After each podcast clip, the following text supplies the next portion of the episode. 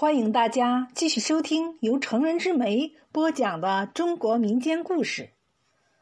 您现在听到的故事是《秀才杀猪》。黄龙山下有个杨村儿，村里有个秀才叫杨德龙，孤家寡人一个。这年春天，一个叫红云的姑娘和她娘逃难到了杨村。杨德龙生来心善，就多施舍了母女俩几顿饭。没想到这对母女整天围在他家门前，可怜巴巴的望着杨德龙，看样子是不愿意走了。杨德龙见状，只好把门前柴房腾了出来，让红云母女住了下来。母女俩就此在杨村安顿下来。平日里靠给村里人干点家务、洗洗衣服，聊以度日。村里有好事之人见红云虽然衣衫破烂，但模样端正，有心把他说给杨德龙。两下里一说，婚事就这么顺理成章的定了下来。这本是好事，谁知天有不测风云。这天，红云姑娘正在河边洗衣服。却遇上了黄龙山下来的土匪麻七。麻七是土匪头子，不仅脾气火爆，而且生性好色。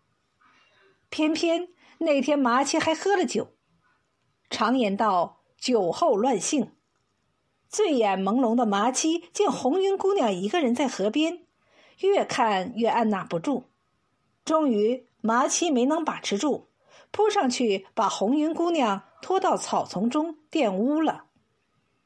不料红云姑娘性子烈，不堪受辱，当下跳了河。等闻讯赶来的村民打捞上来的时候，红云早已经气绝身亡。红云他娘当时就哭得肝肠寸断，想想以后没了依靠，顿时也有了轻生的念头，趁着别人一个不留神。也跳了河，一下子出了两条人命，村里的百姓都唏嘘不已，大家纷纷掏钱，愣是凑了点银子送给杨德龙，让他好生安葬母女俩。杨德龙擦干眼泪，把银子收下了，安葬了红云母女后，他用剩下的一些银子买来二十多头猪崽儿，抛掉了书卷，专心养起猪来。秀才养猪，这可真是天下奇闻。那年月，读书人可是至高无上，要不也不会有“万般皆下品，唯有读书高”的说法。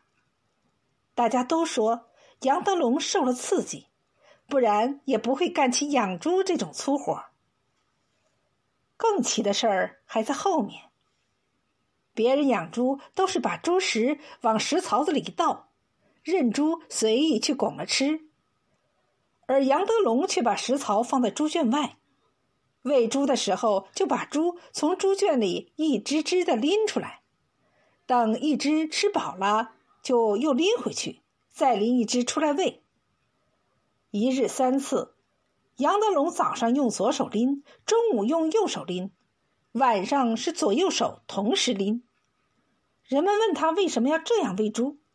他说：“这样猪不用抢食，每头猪崽都能吃饱。”再后来，杨德龙每天都要背个竹筐上山挖猪草，这本不奇怪，奇怪的是每次进山，他都要在竹筐里放上一些石头，把石头往山里背，一定是脑子出了问题。大家都说，杨德龙受了刺激，脑子坏了。杨德龙并不理会这些，依然我行我素。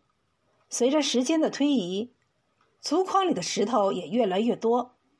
一晃三年过去了，杨德龙的竹筐已经换得很大了，石头也已装得满满的。那一大筐石头，两个汉子抬起来都有些吃力，而杨德龙背起来上山，竟能如空筐一般轻轻松松。杨德龙养的那些猪，如今也个个肥头大耳，每只足有二三百斤。镇上的屠夫看上了杨德龙的猪，愿意出高价买他的猪，却都被他拒绝了。屠夫们都想不通啊，都说养猪不卖，脑子有病。直到有一天，黄龙山的土匪袭击了杨村，大家才知道，杨德龙养猪不是脑子出了问题，恰恰相反，这种事儿也只有读书人才能想出来。那晚，黄龙山的土匪头子麻七带着人抓了杨村的几个大户人家，带到打卖场上，让他们的家里人拿钱来赎。有的让家人送来一千两银子，麻七不乐意，说必须拿一万两银子出来，少一个子儿也不行。一万两怎么可能说拿就拿得出啊？就在麻七准备拿其中一个人开刀时，杨德龙赶着一群猪来了。麻七见状，大声喝道：“喂，你是干什么的？”杨德龙说：“兄弟们辛苦一晚了。”我给弟兄们送猪来了。麻七见那一群肥猪，乐了，说：“还是你识相，好，赏你十两银子。”说着，扔给杨德龙十两银子。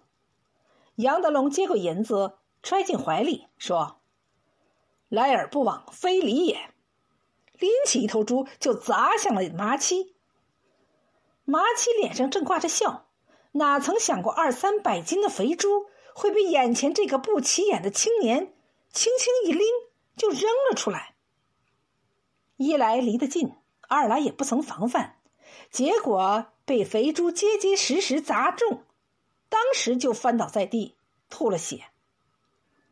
马起手下的那些土匪大吃一惊，还没完全反应过来，肥猪便接二连三的砸了过来。顷刻间。二十多名土匪已经伤残过半，剩下的土匪见状也顾不得什么了，撒脚丫就跑，生怕肥猪从天而降。杨德龙降服了土匪麻七，为当地除了一害，官府高兴，老百姓更是欣喜。杨德龙仰天长叹道：“红云，你和娘不能就那么死了。”你们的仇，我帮你们报了。围观的百姓听闻，终于明白了杨德龙养猪的苦心。麻七他们一伙人被关进了大牢，要在牢里待上些许年头了。而杨德龙依然以他的方式养着他的猪，只是没事的时候，他会赶上几头猪到处溜达。别人不是遛鸟，就是遛狗。唯有杨德龙遛猪，倒也是一道奇观。只是那些街痞恶霸见了他都会躲得远远的。老百姓见了杨德龙，都高兴的远远就打招呼，戏称他为“朱大侠”。